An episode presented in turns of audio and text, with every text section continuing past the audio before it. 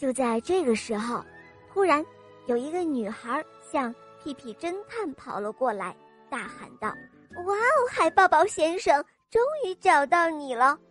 已经到开演时间了哦。”这时候，台下的观众们都哄闹着，问：“表演怎么还不开始呢？”屁屁侦探赶忙解释说：“哦哦，不不不，你们认错人了。”我不是海豹豹。哦，原来和我很像的那位先生是海豹豹先生。没办法，我被错当成他，开始表演魔术了。海豹豹先生没有从箱子里出来的意思。唉，没办法了。说到我会的魔术，乌里哇扑噜扑噜屁，深陷大抱抱海，深陷大抱抱海。顿时，场内外非常的安静，大家都这样看着。就在这个时候，只听“噗砰噗砰”，哇哦！分身魔术表演成功，哈哈！终于见到这位和我非常像的先生了。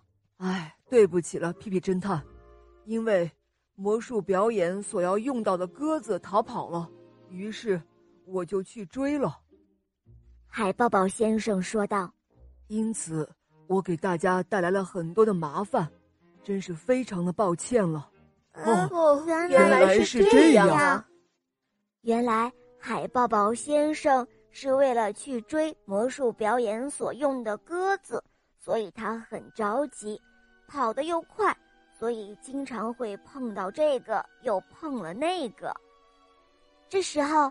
海豹豹先生说道：“喂，朋友们，为了表示我的歉意，请大家都来参加魔术表演吧。还有，表演魔术的同时，我们一起享受这狂欢节最后的舞会哦！哈哈，真是谢谢你了，屁屁侦探。哦哦，不客气，不客气的。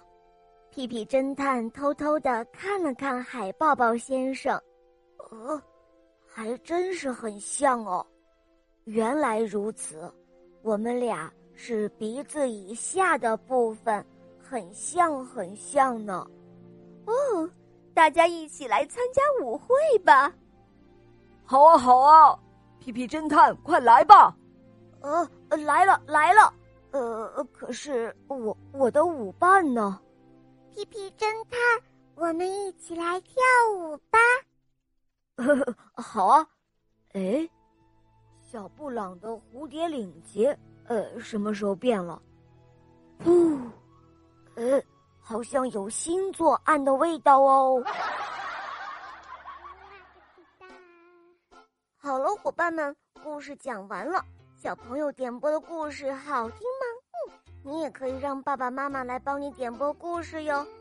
赶快关注肉包来了。不要忘记订阅专辑，收听起来会更方便。还有，打开我的主页，可以收听更多好听的童话哟。好了，小宝贝，我们一起跟小朋友们说再见吧，好吗？小朋友们再见啦！小伙伴们，我们明天再见，拜拜。拜。